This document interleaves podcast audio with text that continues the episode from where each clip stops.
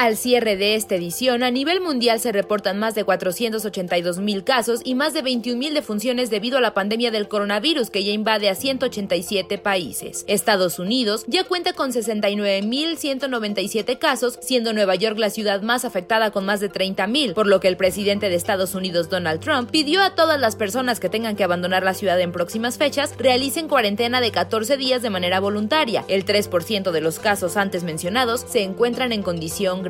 En México se reportan 475 casos positivos, mientras que el número de sospechas creció a 1.656, siendo la capital del país la más afectada con 82 contagios, seguido de Jalisco con 46, por lo que el gobierno federal pidió detener actividades no esenciales a partir de este jueves. Brincando al continente europeo, el titular de la filial de Europa en la OMS declaró que aunque la pandemia sigue siendo grave, hay una ligera desaceleración en los casos en Italia, es decir, aún hay nuevos positivos pero no en las cantidades que se habían reportado en días anteriores.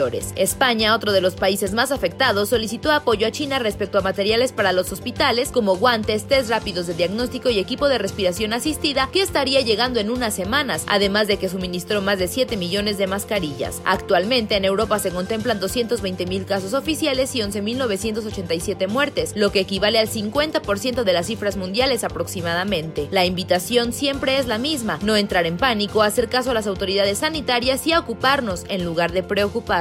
Para tu DN Radio, Andrea Martínez.